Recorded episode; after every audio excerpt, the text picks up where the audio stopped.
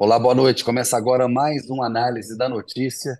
Estou aqui com meu camarada, meu irmão, meu companheiro José Roberto de Toledo, que está a um programa de merecidas férias. O Zé vai tirar aí duas semaninhas, com todo o direito. E hoje a gente faz esse programa especial, dia importante pra caramba, né, Zé? Boa noite para você. Boa noite, Kennedy Alencar. Sim, sem dúvida nenhuma, estou contando os minutos, os segundos, mas a boa notícia para o público é que vai ficar você com o Thales Faria, ou seja, o programa vai Ah. melhorar nas próximas duas semanas. Mas melhora só quando eu saio, fica com você e o Thales Faria. Aí é, me- é que a coisa bomba. Vai ver, vai ver como a audiência vai dar um pico. Ô Zé, olha só, teve uma bomba importante hoje, essa decisão do ministro Dias Toffoli de anular provas obtidas pela Lava Jato num acordo de leniência da Odebrecht. A leniência é a delação premiada da empresa, né? Grosso modo. A delação premiada se aplica à pessoa física, a empresa não faz delação, ela faz um acordo de leniê- leniência no qual ela assume ali práticas ilegais, tem multa, tem tudo. O Toffoli anulou porque, é, basicamente, não, é, foi obedecido o rito de, de cooperação para cooperação internacional com a Procuradoria-Geral da Suíça e com o Departamento de Estado eh, dos Estados Unidos. E a partir daí tem uma produção de provas ilegais, não vamos entrar no mérito disso aí no bloco 1. E tem toda a repercussão política disso, só se fala disso hoje eh, em Brasília.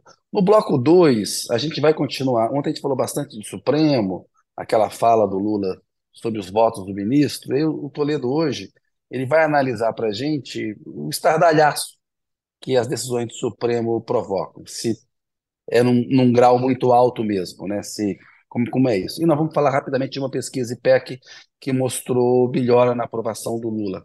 40, 56% aprovam a forma como Lula governa. O Zé vai fazer uma análise rápida para a gente ali, porque é a notícia do dia e ele já tinha antevisto isso em análise aqui, explicando a questão do fator econômico, cruzando dados, analisando Datafolha, enfim, faz uma despedida de, de ouro aqui para essas duas semanas, que a gente vai ficar com saudade dele.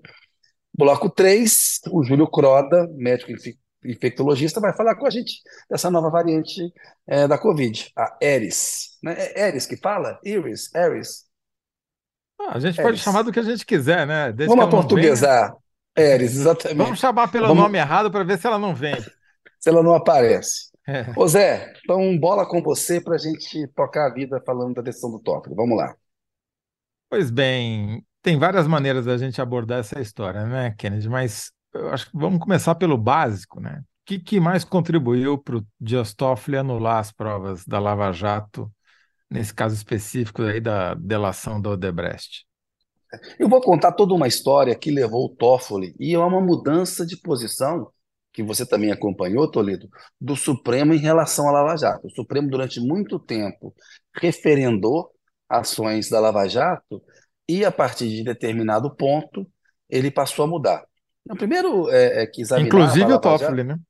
inclusive o Toffoli, inclusive o Toffoli, que tem ali uma história de uma delação da OAS que o Dallagnol queria envolver o Toffoli no meio dela, ou seja, ele não tinha competência para isso. Mas, mas, assim, basicamente, tá esse estardalhaço todo na imprensa, tem reação do Moro, do Dallagnol. Basicamente é o seguinte, ô Toledo, foi, foram as ações ilegais do Moro e do Dallagnol e dos procuradores que levaram à anulação das provas, né? A corrupção existiu? Existiu, mas para investigar corrupção, para investigar crime, você não pode cometer crime. Eles jogaram fora uma oportunidade de ouro. Portanto, nessa decisão do Toffoli hoje, que tem haverá repercussões importantes, nós vamos é, é, é, falar disso. Você tem dois principais responsáveis, eles são o Moro e o Dallagnol, com Quais são incompetência, as, as ilegalidades que, que basearam esse voto do Toffoli? O Toffoli diz que basicamente não foi obedecido o, o rito que passa pra- pelas as tratativas para a cooperação internacional, que eles fizeram tratativas diretas com o Departamento de Justiça dos Estados Unidos, com a Procuradoria-Geral da Suíça, ignoraram o Ministério da, da, da Justiça, o Ministério das Relações Exteriores e a AGU, a Advocacia Geral da União. É, tem um departamento no âmbito do Ministério da Justiça e que é o Departamento de Recuperação de Ativos e Cooperação Jurídica Internacional. né? Tem um trâmite tem um, um, um rito para isso ser feito. Mas no afã político deles, de enjaular o Lula, numa decisão, vamos lembrar, o Moro, na decisão que condena o Lula, não apresenta uma prova direta de corrupção do Lula. Ele faz uma ligação indireta com o gasto da Aldebrecht, o contrato que a OAS e a Aldebrecht tinham na Petrobras e benesses que o Lula teria recebido no sítio e no triplex. Então, assim, o tempo inteiro, o Moro e o Dallagnol dando um jeitinho. Quando no direito a gente sabe que a forma importa. O devido processo legal ele não existe para como uma ficção. Né? Se eu sou acusado de um crime, eu quero que o investigador, o procurador, o juiz, eles obedeçam à lei ao me investigar. Porque se eles quebram a lei ao me investigar, eu não tenho nenhuma chance de defesa né? perante o Estado, perante Quer dizer, a, a eles não seguiram as, o que mandava os trâmites burocráticos, ou seja, não recorreram às instâncias certas para obter, faz, fazer os acordos de obter de prova. provas no exterior, e isso é que invalidou as provas pela decisão do é. Dias Toffoli.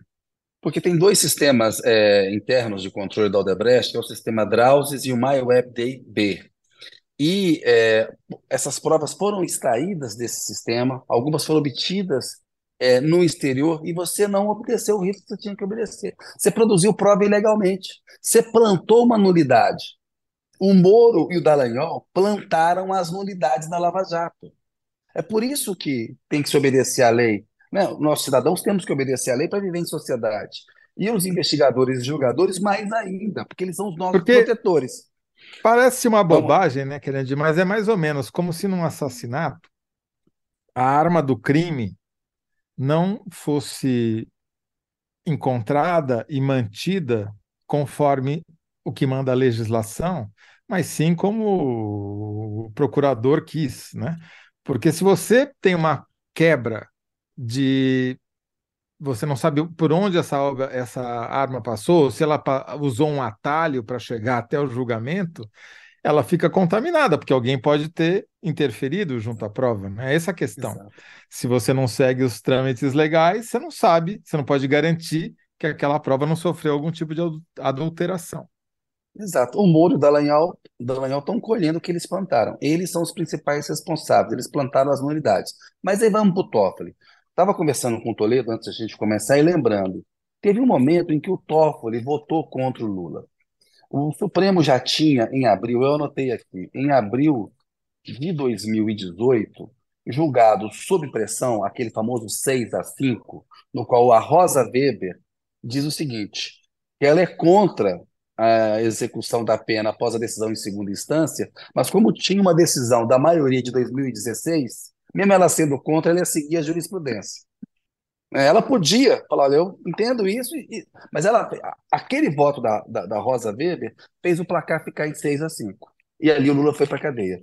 E antes a, a Carmen Lúcia manipulou a agenda do tribunal e, em vez de julgar uma ação de repercussão geral, colocou o do Lula em julgamento. A gente lembra do tweet do general e auge da pressão da Lava Jato em 2018, Moro, herói nacional. E Bolsonaro isso era muito isso é muito importante para a gente relembrar, porque já passaram-se aí mais de cinco anos e as pessoas esquecem, primeiro, como era o clima da opinião pública à época, que era um clima completamente isso. favorável a, a Lava Jato, a, a cobertura da imprensa era uma notícia atrás da outra, todo dia com novas denúncias, novas descobertas, novas acusações. Era, era o único assunto do momento. É, a assessoria e de imprensa do Moro e do Dallagnol era o que a imprensa fazia, na sua maioria. E tinha, e tinha uma pressão fortíssima para tirar o Lula da disputa da eleição de 2018, capitaneada pelas Forças Armadas, pelo general Isso. comandante do Exército, né, Golpista. que publicou um tweet na véspera desse julgamento que você acabou de descrever, praticamente ameaçando o Supremo, dizendo: ó, toma atento aí, que senão vai ficar ruim para vocês. E eles tomaram. Exatamente. Exatamente. Aí, em abril de 2018, foi negado esse habeas corpus para o Lula, ele acabou sendo preso, mas a defesa do Lula recorreu, aí ela fez aquela famosa, aquele recurso pro forma. Ela falou: olha, mas tem uma, umas coisas técnicas para vocês analisarem. Eles não fundamentaram ainda a prisão, a ordem de prisão. Ele não pode ser preso enquanto não fundamentar. Será que já se esgotou tudo no âmbito do TRF4, que havia ali questões formais? E apresentam o novo habeas corpus, que é julgado pela segunda turma. E aí os cinco integrantes da segunda turma, à época, inclusive o Toffoli, votam contra o HC. Então, é uma votação que, do ponto de vista jurídico formal, ela, ela foi. Era um recurso à defesa do Lula para tentar ganhar um tempo. Já estava perdida a coisa. Aí uhum. o Fachin, que era o relator da Lava Jato na época, substituindo o Teori Zavascki, que havia morrido, que foi o primeiro que cuidava no Supremo da Lava Jato, que reprimiu, deu reprimenda no Moro por causa do grampo ilegal da Dilma.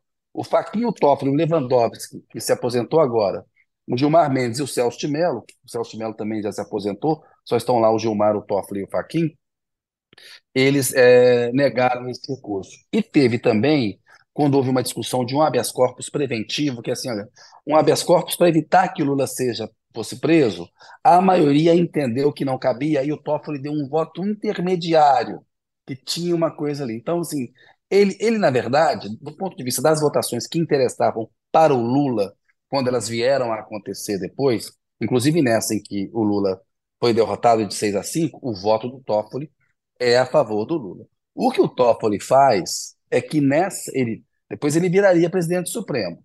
Ele começa a se aproximar das Forças Armadas, do general Vilas Boas, se aproxima do Bolsonaro, fala que 64 foi um movimento, é o Toffoli lançando pontes ali com o militarismo golpista, com o bolsonarismo. Né? Só que apareceu no meio do caminho a Vaza Jato. E a Vaza Jato destampou um punhado de desmandos que a Lava Jato fazia, entre os quais uma tentativa do Dallagnol, procurador de primeira instância federal, de tentar enredar o Toffoli numa delação da, da Odebrecht por causa de questões de imóveis, como, da OAS, desculpa, do Léo Pinheiro, da OAS, é, como se o Toffoli tivesse recebido alguma benesse aquilo é descoberto. Outros ministros do Supremo também estavam no alvo do Dallagnol, para você ver como é que ele jogava sujo. Porque se alguém tinha que investigar ministro do Supremo, era a Procuradoria-Geral da República. Não era um procurador de primeira instância. Desde o começo, o Moro e o Dallagnol, eles usam a posição que eles tinham para atrair uma competência que não era deles. E para julgar figuras e tentar levar para investigação figuras que não estavam na alçada deles. O Moro acabou perdendo no Supremo. O Supremo, antes de decidir que o Moro era um juiz parcial, que não havia sido obedecido devido ao processo legal no caso do Lula, e ele foi absolvido das acusações e das condenações dadas lá em Curitiba pelo Moro, teve uma decisão do Fachin dizendo que o Moro não tinha nem competência para julgar o Lula. O Lula, o caso do triplex não poderia ter sido apreciado lá é, em Curitiba. Então, esse pessoal fez muito mal eu fico vendo o pessoal da Transparência Internacional cobrando o Brasil, os jornalistas falando, nossa, e agora? Como é que vai ficar a nossa imagem? Bem, tem que cobrar do Moro e do Dallagnol. Eles quebraram a lei, eles plantaram as nulidades. Eles é que são os principais responsáveis por ter jogado fora uma oportunidade de ouro de combater a corrupção. Porque tinha corrupção? Tinha, né? Mas do ponto de vista prático agora, que só que já estamos. Vamos lá. Vamos, vamos estourar um pouquinho, ah, porque o assunto merece, né? Todo dia que você tem um julgamento desse, né? É... Do ponto de vista prático, já começou uma discurseira nas redes sociais citando Dallagnol de que essa decisão do Dias Toffoli vai obrigar, por exemplo, a devolver o dinheiro da multa, da corrupção que as, que, o, que as empreiteiras tiveram que pagar, é automático? Como ele disse? Não é, é automático, não é automático. No direito vai ser caso a caso. O que... Houve confissão das empresas. Elas aceitaram uma multa. Isso é uma coisa. Né? Outra coisa são provas que foram obtidas de uma maneira ilegal. No caso aí, é a defesa do Lula que pediu para que elas fossem consideradas ilegais para ajudar na defesa dele. Pode ajudar na defesa de outros? Pode. Se o Moro o Dallagnol e a Lava Jato tiveram tiverem errado em relação a outros réus, é, pessoas físicas ou jurídicas, pode ajudar. Mas, primeiro, não é obrigado a ir para o plenário do Supremo a decisão do Toffoli. Um ministro do Supremo que acompanha diz: olha, em tese isso termina na turma. A não ser que o Toffoli queira levar o caso e pedir, como já foi feito algumas vezes, o próprio relator do caso pede para levar para o pleno. é incomum, não me parece que será o caminho que o Toffoli vai seguir. Mas se seguir hoje, haveria maioria para manter a decisão dele. E na turma, esse caso vai se encerrar. E, e tem é, é, é hoje no Supremo um clima muito desvantajoso para Lava Jato e para o Moro, em face do que a Vaza Jato já, já trouxe. Portanto, não é automático, e tem essa coisa de agora vão devolver todos os bilhões, que é o discurso fácil do Dallagnol. E agora, vão devolver o dinheiro daquilo que eles, dos crimes que eles confessaram? A pessoa confessou um crime, aceitou uma multa, isso está tá, tá, tá firmado ali, isso é uma coisa.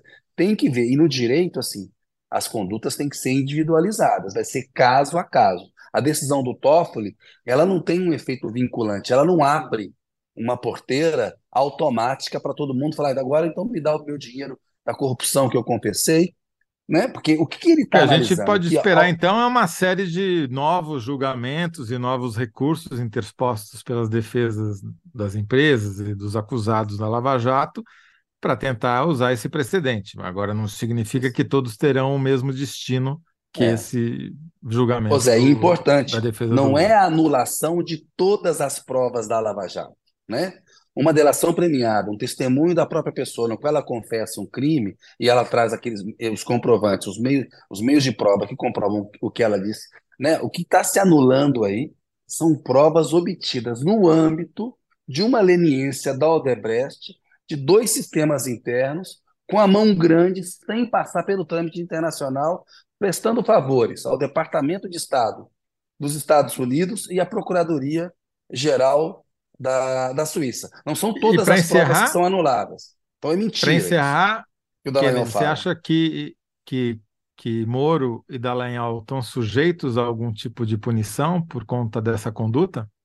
Sim, porque na decisão do, do, do Toffoli, lá no finalzinho, ele pede que a AGU, a Advocacia Geral da União, avalie e apure eventuais abusos para responsabilização civil, ou seja, indenização, grana, danos. E o Flávio Dino falou que vai fazer.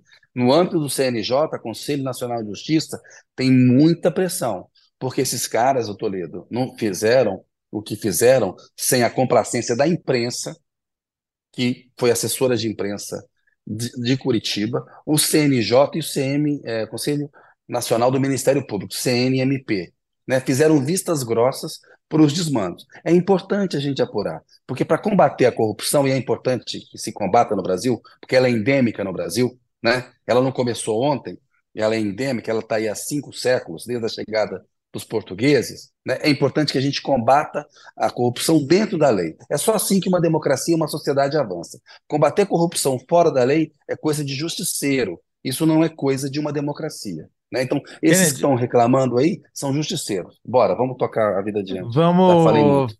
Deixa eu. Vai pensando na sua síntese, que eu tenho um monte de comentário para ler aqui.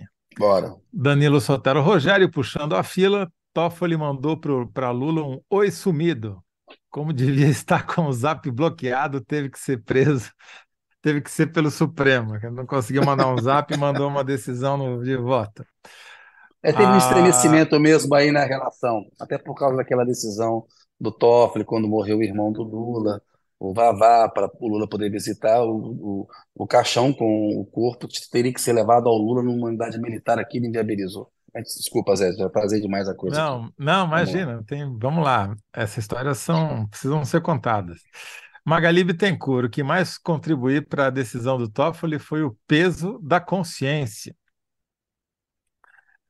Elane Rizuti. Oba, cheguei ao vivo. Obrigado por vocês trazerem as notícias com bom humor, saber, sabor e sabedoria. Beijos de São João del Rei. Tudo bem, Elaine?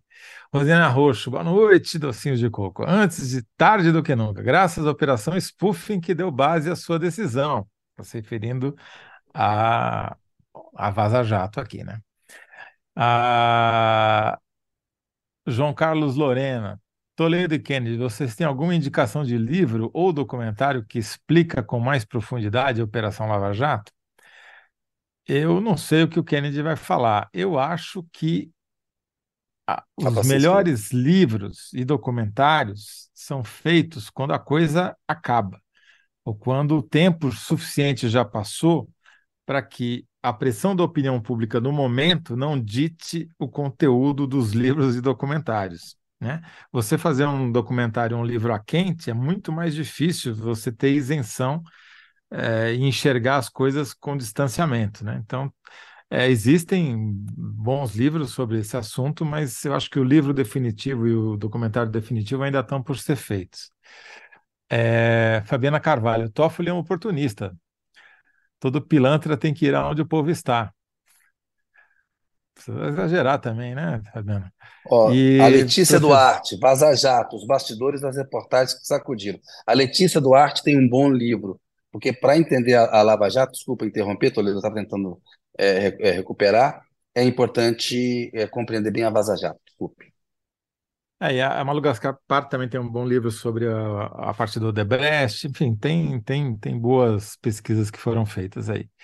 É... Professor Amir Abdala, ainda bem que o mundo gira, apesar dos terraplanistas. E aí, qual vai ser a sua síntese? Estava falando com a Marina que ações ilegais de Moro e Dallagnol é, influenciaram a decisão de Toffoli, que é importante ter o Toffoli no título. O que, que você acha? ou levaram Toffoli a anular provas? Você tinha sugerido é. uma mais direta, né? É, eu acho que é, ações ilegais de Moro e Dallagnol é, levaram Toffoli Acabaram. a, a acabar com a Lava Jato, liquidar a Lava é Jato. eu acho que não cabe, eu acho que não cabe é. isso. Vamos ver se, vamos tentar, Marina, ver se a gente consegue um que liquida Vocês e ficam aí no plenário virtual do, do Análise da Notícia, formulando o voto definitivo, enquanto a gente passa para. É, a gente vai para o segundo bloco com oito minutos de atraso, mas tudo bem. Ai, ai, ai, Esse bloco vai ser mais curto. Então vamos rapidamente. A gente falou ontem daquela sugestão do Lula de voto secreto para ministro supremo. A gente sabe que é impossível, é inconstitucional, a princípio é da publicidade, mas havia ali também uma discussão sobre esse, o grau de exposição dos ministros, se era adequado ou não numa democracia, essa é uma outra discussão, mas não foi o Lula falou, é, se eu pudesse dar um conselho, a sociedade não tinha que saber. Pisou na bola, atravessou a roupa, escorregar na casca de banana, como a gente falou ontem. Agora, Toledo, qual é a proporção, essa é a pergunta que eu faço para você, de votos de ministro Supremo que provocam estardalhaço, que levantam poeira? Pois é, eu fiquei curioso com essa história, Kennedy, conversando com a Heloísa Machado, que é professora da, de Direito da, da FG Direito de São Paulo, que a gente entrevistou a semana passada, né? justamente sobre o Supremo, ela é uma especialista no assunto. E daí ela me chamou a atenção para uma coisa que, depois que ela falou, me, me soou óbvio. Que é o seguinte: o Lula sugeriu algo que já acontece na prática. Pelo seguinte, olha esse número. Ninguém fica sabendo.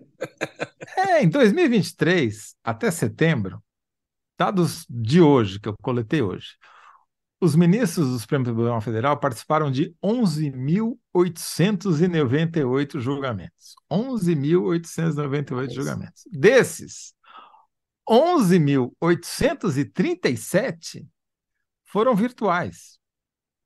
O que quer dizer isso? Em 99% dos casos, não apareceu o ministro discursando na televisão, não teve polêmica, um não xingou o outro, nem justificar os votos eles justificaram. Eles apenas concordaram com o voto do relator ou discordaram. Acabou, não viraram manchete, não teve nada disso. É assim com 99,49% dos julgamentos no Supremo em 2023.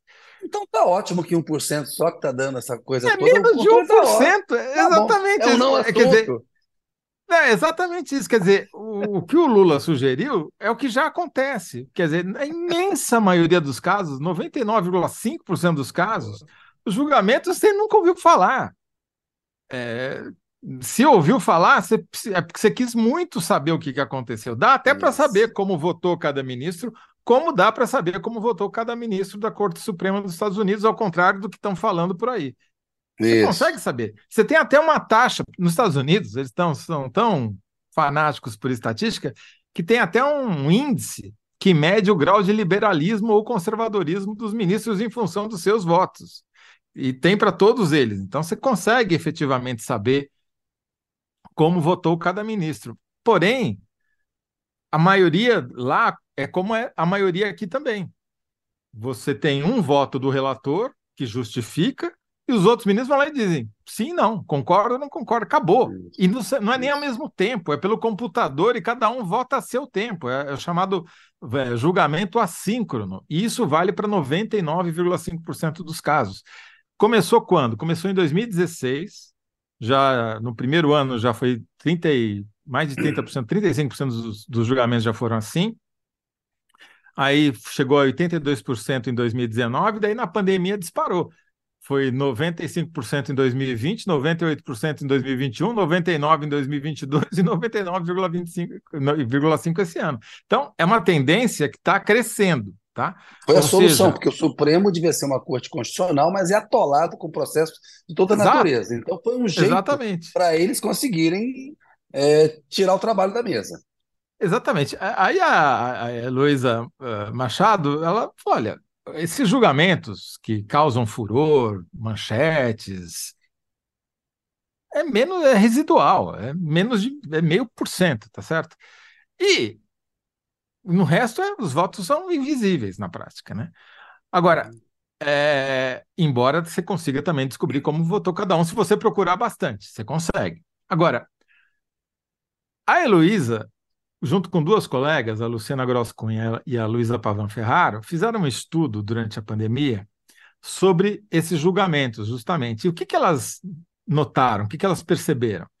Que os julgamentos que vão para o plenário físico, esses que elas chamaram de que ela, a Heloísa chama de residual, esse meio por cento, são justamente aqueles que os ministros querem dar visibilidade são os recados públicos do Supremo. Na pandemia, eram os recados que o Supremo queria dar sobre como o governo estava destratando a pandemia, tratando mal a pandemia. Era de propósito que ele, esse daqui vai para o plenário físico porque nós quer, queremos que chame atenção. É o oposto do que o Lula acha, entendeu? Quer dizer, quando o ministro vai lá e polemiza e todo mundo discute o voto dele, é porque o ministro quer a polêmica, ele não está preocupado se ele vai poder sair na rua ou não. Eles justamente querem dar publicidade para aquele assunto.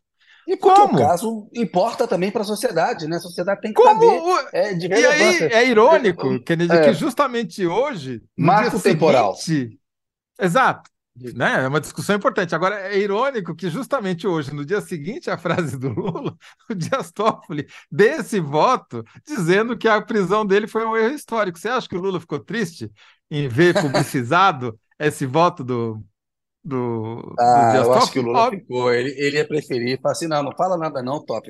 Deixa isso em segredo. A sociedade não precisa saber disso, é, não. Exatamente, tá vendo? Quer dizer, então, assim, é meio por cento, é pouco, e é bom é. que seja assim, porque é são isso. temas que a sociedade precisa conhecer e ter discussão e ter debate público. Acertou, errou, foi bom, foi ruim. O Dias Toffoli, bom, o Toffoli, coitado, ele apanha quando acerta e quando erra, né?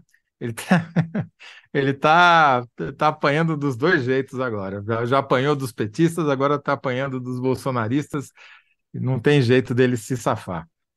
Mas esse é então a minha síntese é a seguinte: Vamos lá. Em 99% dos julgamentos do Supremo, votos de ministros são quase invisíveis.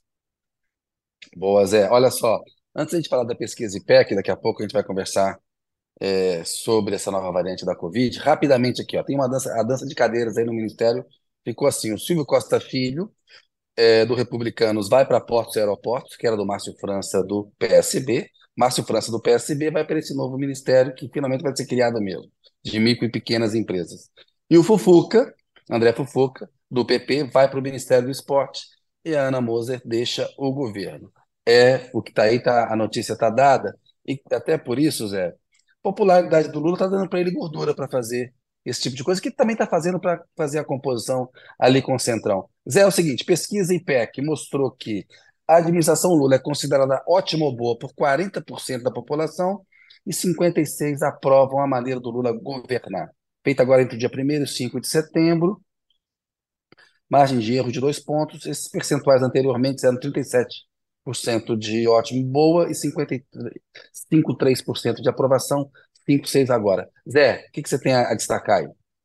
É o seguinte, voltou ao patamar do começo do governo, lá de março, exatamente a mesma, quase o mesmo número, era 41 de ótimo e bom, agora está 40, era ruim, 24 de ruim e péssimo, agora está 25.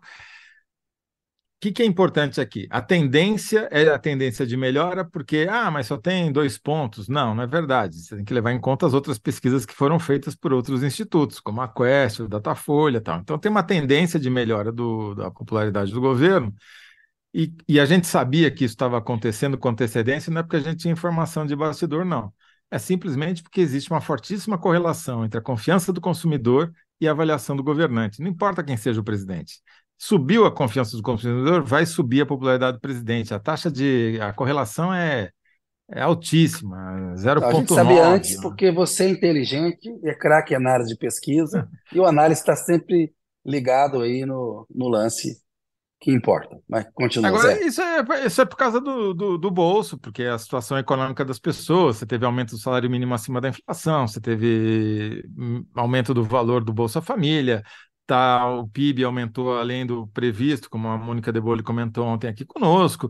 Quer dizer, os indicadores econômicos são positivos e isso é que faz a, a popularidade do presidente crescer. Duas consequências. Primeiro, você lembra que a gente falou ontem que em São Paulo a pesquisa da Datafolha estava mostrando que 45% achavam a popularidade, achavam o governo Lula ótimo, bom. Na média do Brasil está dando 40%. Ou seja, aquilo que a gente falou ontem sobre o Lula ser um eleitor importante na eleição de 2024 para prefeito, mais do que o Bolsonaro, está dando quase para generalizar, generalizar, não, mas não vai ser só em São Paulo, vai ser em muitos outros lugares, vai depender das circunstâncias de cada eleição, regionalmente vai ser diferente, mas certamente o Lula vai ser convidado a muitos palanques, muito mais do que o Bolsonaro. É porque a gente sempre fala, a eleição municipal, ela tem os temas da cidade, a influência nacional é relativa, mas no caso, como você está explicando, um presidente popular com força na economia, ainda mais melhorando depois, é um fator que em 2024 vai pesar. Vai pesar, não é definitivo, mas é importante. Boa. Outro aspecto, é isso que você já falou. Lula popular comete mais erros do que Lula impopular. Ele vai continuar falando, falando demais e escorregando em várias outras cascas de banana. Acho Natureza inevitável. Humanas, é. E tá aí, a, e tá aí a, essa, bom, essa troca do Ministério dos Esportes, você tirou uma esportista olímpica e colocou o Fufuca. Não vou falar mais nada. É, é um operador lá do, do Centrão. É Realpolitik, a questão dos votos lá, e a gente sabe como é que é, mas vai cobrar Sobra um preço popularidade, dele. mas falta, ainda faltam votos no Congresso. É, é, é, é. enfim. Enfim. A Rosiana Aliás, essa pode, pode ser a deixar... síntese do, do bloco 2B. Boa. Boa. Ó, a Rosiane Arroz, só não pode deixar o Republicanos Partido do Tarcísio, Tarcísio de Freitas, governador de São Paulo, tomar conta do Porto de Santos. Enfim, questões aí a gente sabe como é que é. Vamos continuar acompanhando no análise. Toledo, estamos a um bloco das suas férias. Vamos Nossa. chamar um craque para falar com a gente aqui sobre saúde. Pessoal, coloca o doutor, o, o Júlio é, Curado aí, por favor. Doutor Júlio. Ô, Júlio, boa noite para você. Obrigado por estar aqui no programa com a gente. Boa noite, Kennedy. É um prazer estar falando de saúde agora, né? Véspera de feriado. Importante orientar a população. Boa. Obrigado, o Júlio, Júlio por estar é aqui conosco. Aliás, é, tem que se dizer que o Júlio está aqui trabalhando uma véspera de feriado às quase oito da noite. Isso tem um mérito que não é pequeno, tá certo? Eu tô lendo também, quase chegando nas férias. Ó, o Júlio é médico infectologista, ele é pesquisador da Fiocruz, ele é presidente da Sociedade Brasileira de Medicina Tropical, ele é professor da Universidade Federal do Mato Grosso do Sul e da Yale School of Public Health, da Universidade Yale nos Estados Unidos, professor de lá também. Ô, Júlio, a gente é, já falou desse assunto algumas vezes, né? E temos que voltar a ele. Quão preocupante, meu caro, é a pergunta que a gente faz para você e vamos tentar, no final, chegar a uma síntese Quão preocupante é essa nova variante é, do coronavírus, da Covid, a Eris? Eris, é o nome correto? Eris, né? Eris. A gente chama de EG5, né? Mas pode ser chamado de Eris também. Tá é, ela tem um escape de resposta imune maior, ou seja, ela é mais transmissível, então ela está se tornando predominante e sendo responsável por um aumento de casos. Né? A gente sabe que uma população com a cobertura elevada de vacina garante proteção, especialmente para hospitalização e óbito. Entretanto, aqui no Brasil, né, nós não tivemos uma boa adesão à bivalente. Nós estamos numa média de 16% de cobertura. E o impacto da circulação de uma nova variante depende dessa cobertura vacinal, principalmente de uma vacina recente, nos últimos seis meses, principalmente num grupo bem específico, que são Ô, Júlio, grupos mais vulneráveis. Só assim, é, é, eu, por exemplo, eu estou com, com a bivalente. A bivalente protege contra a Aedes, é o grau máximo de vacinação que a gente tem no momento no Brasil, não é isso? É isso. A gente tem a bivalente, que tem uma cepa da Omicron, né? A Aedes é uma subvariante da Omicron, então, de alguma forma, a bivalente garante mais proteção que a monovalente. Agora, nos Estados Unidos e na Europa, é, o FDA e a EMA estão tá autorizando uma atualização dessa vacina para uma vacina monovalente, só com a variante XBB 1.5, e é, essa subvariante que compõe a nova vacina, ela é mais próxima, por exemplo, da EG5. Mas é importante alertar a população, né, que a vacina atual que nós temos, ela continua protegendo para hospitalização e óbito, e é importante, principalmente nesse momento que a gente tem aumento de casos, que a população compareça às unidades de saúde. Ou seja, é importante se vacinar com a última vacina disponível no Brasil, que é a bivalente. Ah, mas não é a mais a última moda do mundo.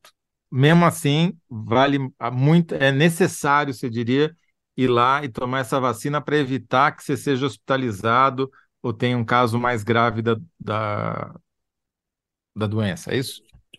Exato. Os estudos né, que avaliam é, as novas composições vacinais são feitos para avaliar anticorpo neutralizante, que garante proteção para doença sintomática. Mas a gente sabe que, é, no geral, a vacina e a função da vacina é garantir proteção para hospitalização e óbito. E nos idosos e nos imunocomprometidos existe uma queda dessa proteção. Isso acontece também para outra vacina que a gente toma todo ano, a vacina da influenza, que prioritariamente deve ser é, utilizada nesse grupo né, de idosos, de imunocomprometidos. Quanto maior a cobertura nessa população, seja da vacina de influenza anual, seja de uma vacina de Covid recente, a gente vai é, diminuir o impacto sobre o serviço de saúde. A gente vai ter menos pessoas hospitalizadas. Ô, Júlio, e qual Júlio. é a gravidade dessa variante e a situação que o Brasil tem hoje? A gente está tendo um número ainda muito alto de mortes por Covid. A Covid é, virou algo agora que a gente pode equiparar à influenza, à gripe, ou ela continua sendo mais perigosa? Porque a gente meio que assim, entrou num, num modo ali, meio de tratar tudo como se fosse uma coisa só. Né? Explica para a gente se tem nuances aí, por favor. Sim, sim, ela continua matando mais do que a influenza, né? Então, a vacina que a gente sempre usou, né? e principalmente aquelas pessoas do grupo mais vulnerável que nunca recebeu uma vacina. Então, é, com as pessoas que têm mais risco de óbito nesse momento? São os idosos, imunocomprometidos e as crianças, infelizmente, porque também houve uma baixa adesão é, da vacina nessa população específica. Então, é bom alertar a população que é importante completar esse esquema vacinal. É nossa principal arma nesse momento da chegada de novas variantes. Ah, Júlia, mas eu já tive duas vezes Covid. Tive a última vez foi a variante da Omicron. Preciso ainda assim tomar essa bivalente? Existe sim algum tipo de proteção para é, infecção prévia, né, para as novas é, variantes, mas é importante a população entender é, e esses grupos de risco entenderem que existe uma queda dessa proteção. Então, como o vírus teve uma circulação muito intensa no passado, mas já tem mais de seis meses, um ano, eventualmente, que houve essa circulação, existe essa queda de proteção. E é importante entender que a vacina não oferece nenhum risco adicional e a melhor forma de se prevenir contra a doença. Né? A infecção gera um risco, principalmente para essa população que é, está menos protegida por conta de características naturais de resposta imunológica e precisa ficar mais atento nesse momento. Quer dizer, e você falou então que os grupos assim mais vulneráveis que deveriam esses mais do que ainda todo mundo deve, mas esses principalmente deveriam tomar a vacina são pessoas, crianças até que idade? Crianças até 5 anos, a cobertura vacinal está muito baixa. A gente tem uma elevada eh, mortalidade nos primeiros dois anos, né? A gente tem o que, que é muito baixa, vacinal. Júlio? Tá quanto? Você tem o dado? É, abaixo, por exemplo, de 40% para essa população. Né? Então é muito baixo mesmo. E a, eh, a criança, é, assim, é, se ela recebe uma dose de vacina, né, a gente, é, ela garante uma proteção bastante adequada, porque ela tem uma resposta imunológica muito boa.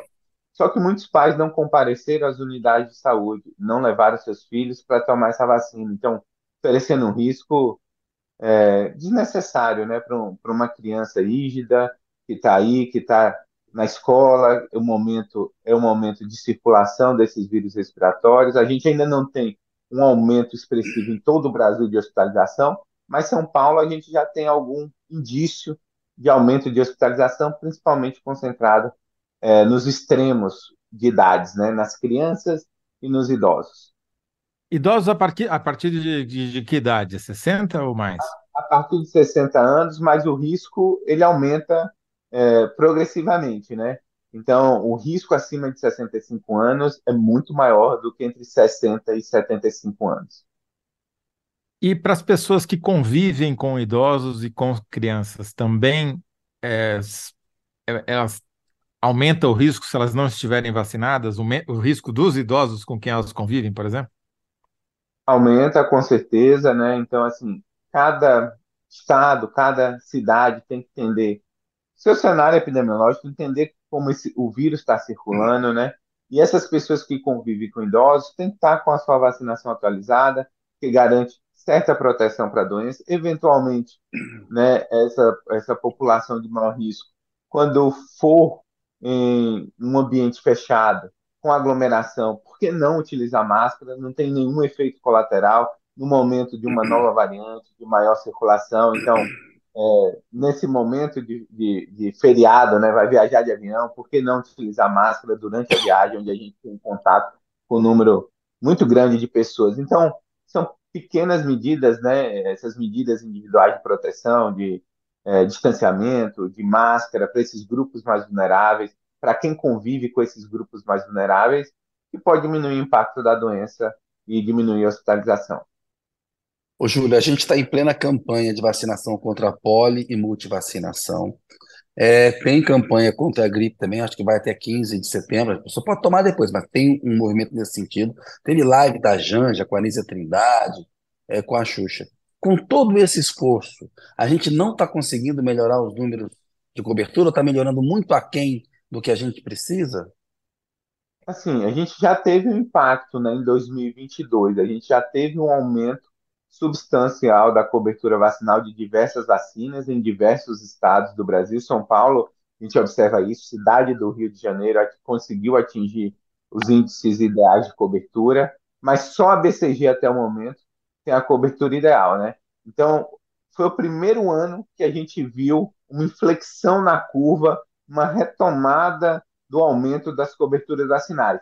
Isso é um sinal importante, mostra que, é, de alguma forma, o governo está conseguindo, através de estratégias que eles, que eles estão utilizando nesse momento, o microplanejamento, ou seja, entendendo localmente as necessidades específicas de cada estado, de cada município, como abordar a população e como chegar nessa população que não foi vacinada, parece que está tendo algum impacto.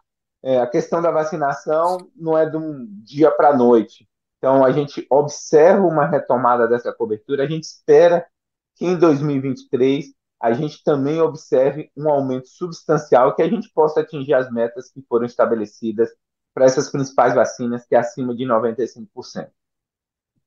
Voltando para a Covid aqui ainda, a gente está com um aumento do número de casos, e isso já dá para dizer que é em função dessa variante Aeres, ou ainda precisamos de mais informações?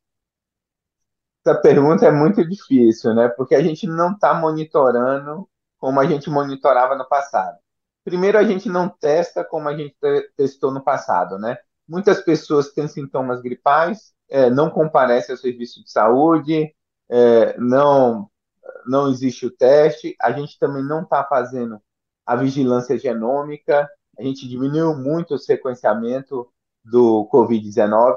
Então, assim, a gente não tem um retrato exato, e esse retrato, muito provavelmente, é um retrato de três, quatro semanas atrás. O que a gente observa, a gente tem indicadores mostrando aumento da positividade dos testes, institutos é, todos pela saúde, a gente tem é, os dados de São Paulo mostrando um leve aumento de hospitalização.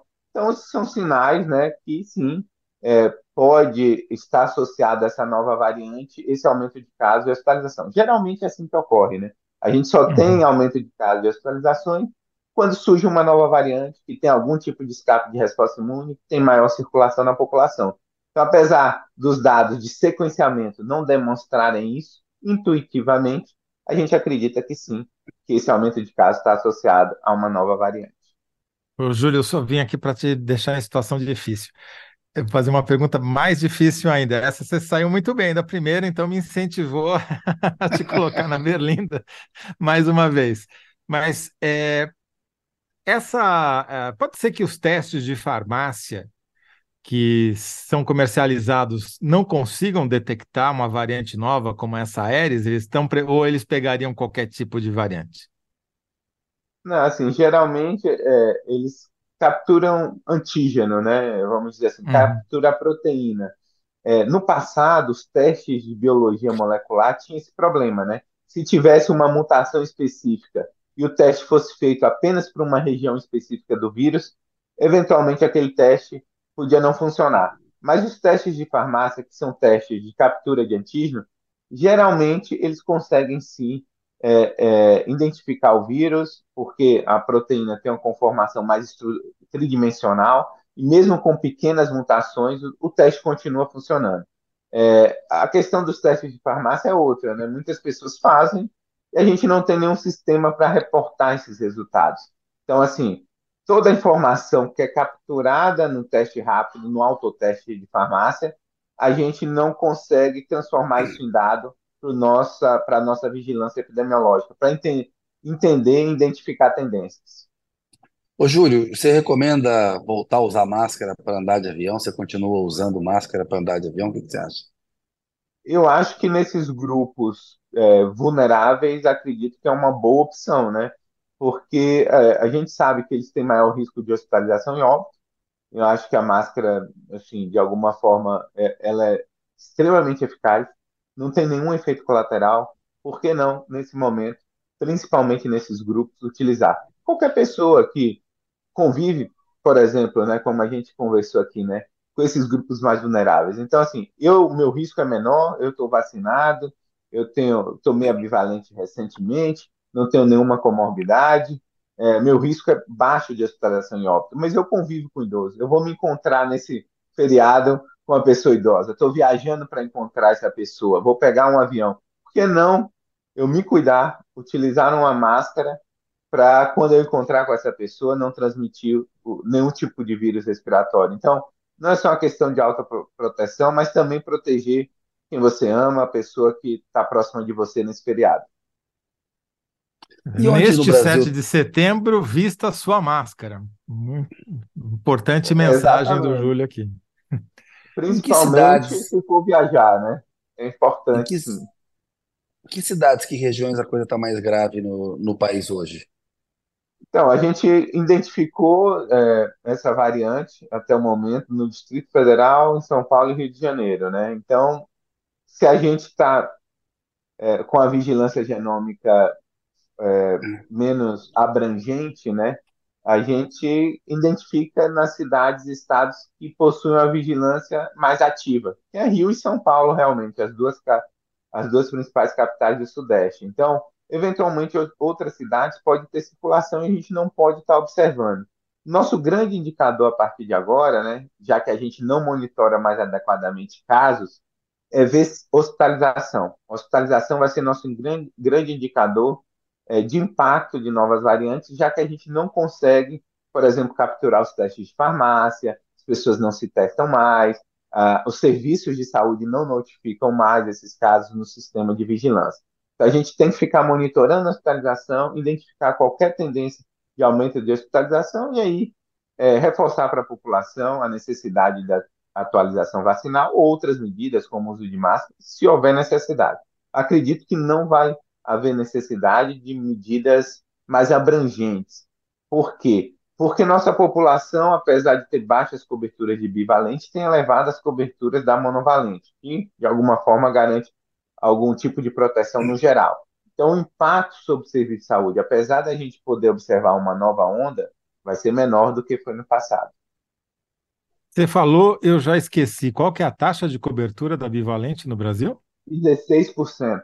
Só 16%, é pouquíssimo, Só. é baixíssimo. Né? A gente tem sorte porque a cobertura está maior nesses grupos mais vulneráveis. A gente começou a campanha nesses grupos, aí a gente tinha programado o número de doses para esses grupos, a população não aderiu à campanha e o Ministério da Saúde expandiu até 18 anos. E por isso que, é, na média, a cobertura diminuiu, né? Porque a gente não conseguiu vacinar toda a população mais vulnerável e a expansão da vacina para toda a população diminui nossa cobertura geral acima de 18 anos. Bolsonaro está enrolado no caso das joias, mas a gente ainda paga um, paga um preço alto pelo negacionismo, né? Impressionante como essa luta ela tem que continuar e tem que falar mais. Aqui está o Wesley Cândido falando, ó, é necessário que o governo faça divulgação mais intensa quanto à necessidade de todos se vacinarem. Tem bastante campanha no ar, mas acho que, por exemplo, falta o Lula falar mais disso como comunicador, menos do Supremo, né, Toledo? Exato. Mais de vacina, né? A Bárbara Rezende Magalhães. O Júlio sabe responder tudo. Passa para gente os números da loteria. Ô, Bárbara, ele vai fazer isso depois que o programa acabar. Vai passar para mim e para o Toledo aqui. A gente divulga tá. semana que vem, né, Kennedy? Semana que vem a gente, a gente passa. Ô, Júlio, pode tomar sem problema na mesma hora a vacina bivalente e a vacina da gripe, da influenza? Tem problema, não? Uma em cada braço? Sem problema nenhum. Eu, eu, fiz, eu fiz isso, né?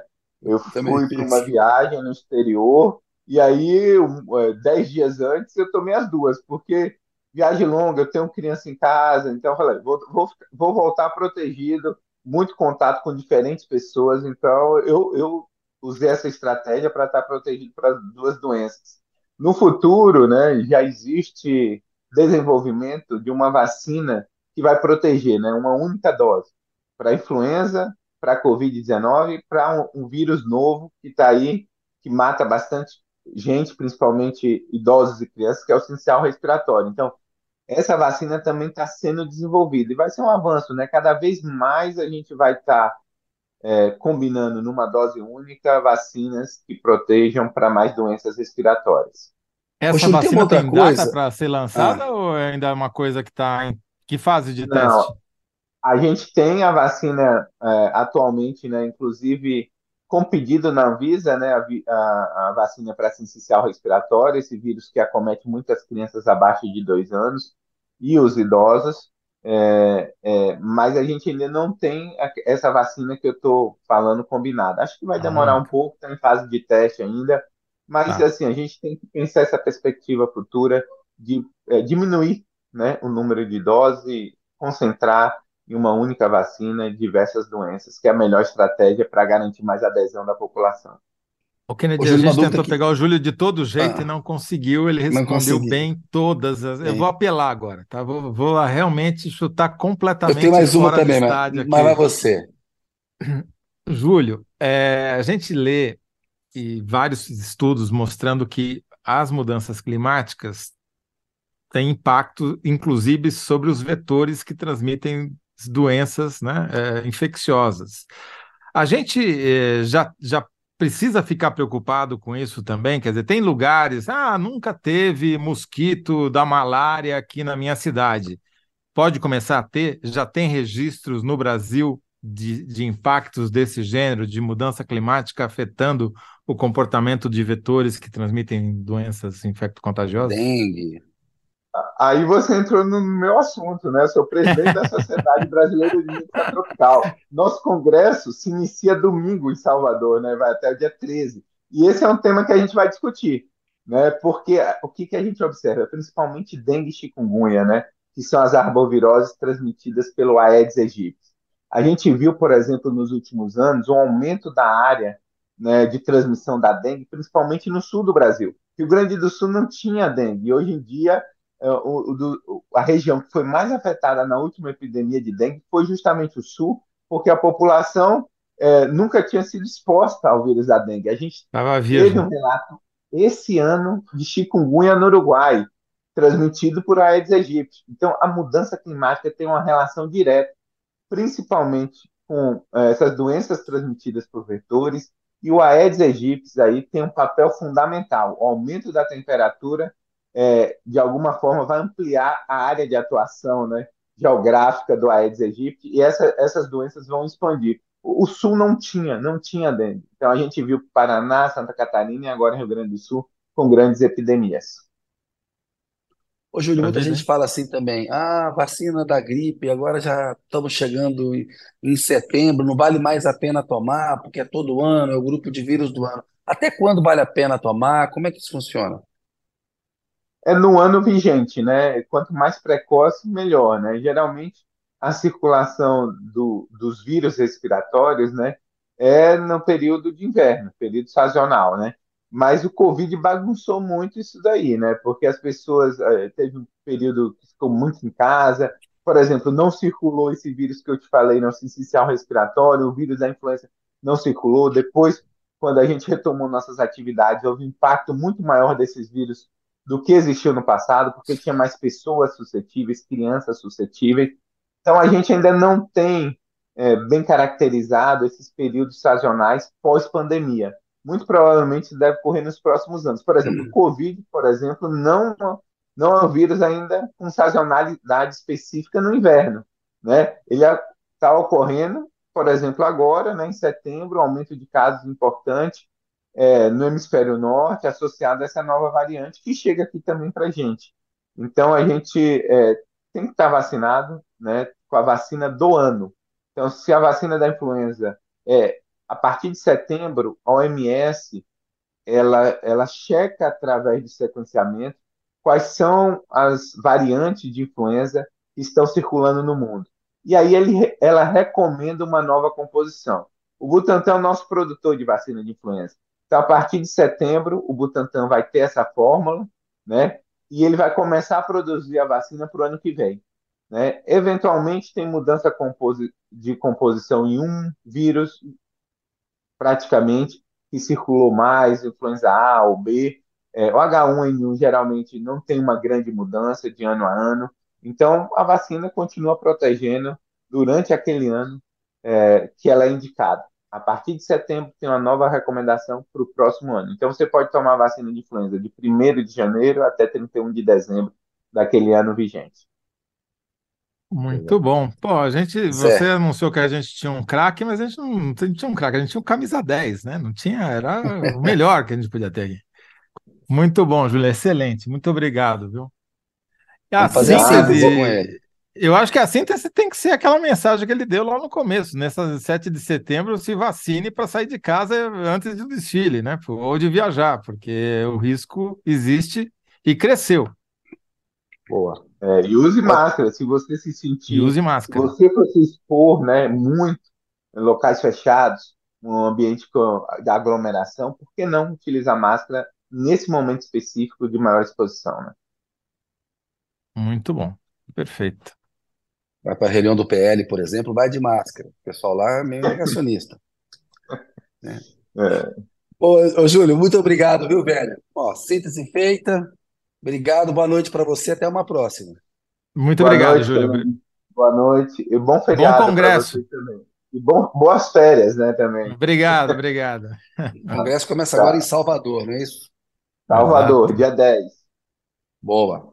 Registro feito aqui novamente. Abraço, obrigado mesmo, velho. Abraço. Caro Toledo, vamos lá. Enquete: 64% ficaram com a minha resposta, o que mais contribuiu para Toffoli anular provas da Lava Jato. Ações ilegais de Moro e Dallagnol levaram Toffoli a acabar com a Lava Jato. Boa. Bloco 2. Qual proporção de votos de ministro supremo provoca o estardalhaço? Resposta: menos de 1%. Em 99% dos casos, os votos de ministro supremo são quase invisíveis. Quão preocupante é a nova variante de coronavírus, a Aedes? No 7 de setembro, se vacine e antes de sair de casa, use máscara. Zé, você vai Tudo viajar, bem. máscara, se de cuida. máscara. Pode deixar, pra, eu estarei aqui se tudo correr bem, o coronavírus deixar e o Aedes deixar, daqui a duas semanas, a partir de 26 de setembro, para fazer fazer o quê? Vai, vai mais mergulhar, análise. vai passear, o que vai fazer? Não, Kennedy, por incrível que pareça, eu vou, vou, vou, vou, tirar umas folgas, mas eu vou trabalhar um pouquinho, porque eu vou para o Congresso Mundial de Jornalismo Investigativo na Suécia, na semana do dia 19, lá em Ah, aí não vale, Gotemburgo. Zé. Não, é legal, mas aí é trabalho. pô. Essas férias mandrake aí. Tem que tirar É, férias, merece, Zé. Mas bom congresso lá obrigado. também. Qualquer coisa, você Obrigado. no análise aqui. Se você ficar com saudade, Não, não, não, não, não. Também não precisa Nossa, exagerar. vocês estão vendo como é que é, né? Você viu só? Alô, Zé, tá bom. Essa doeu. Boas férias para você, bom sério. congresso. Obrigado. Bom programa para vocês aí. Até a volta. Valeu. Agradeço a audiência aí, pessoal. Até a próxima.